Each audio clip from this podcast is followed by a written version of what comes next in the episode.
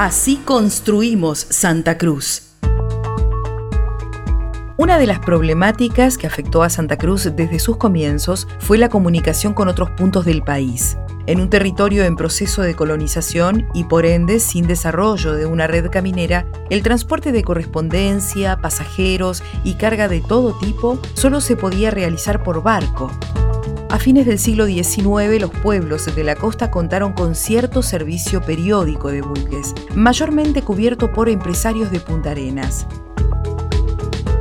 Durante su segunda presidencia, Roca realiza una concesión a una empresa europea que opera con el nombre de Línea Nacional del Sud y con el incremento del comercio a principios del siglo XX empiezan a proliferar servicios privados como el de la Sociedad Anónima Importadora y Exportadora de la Patagonia.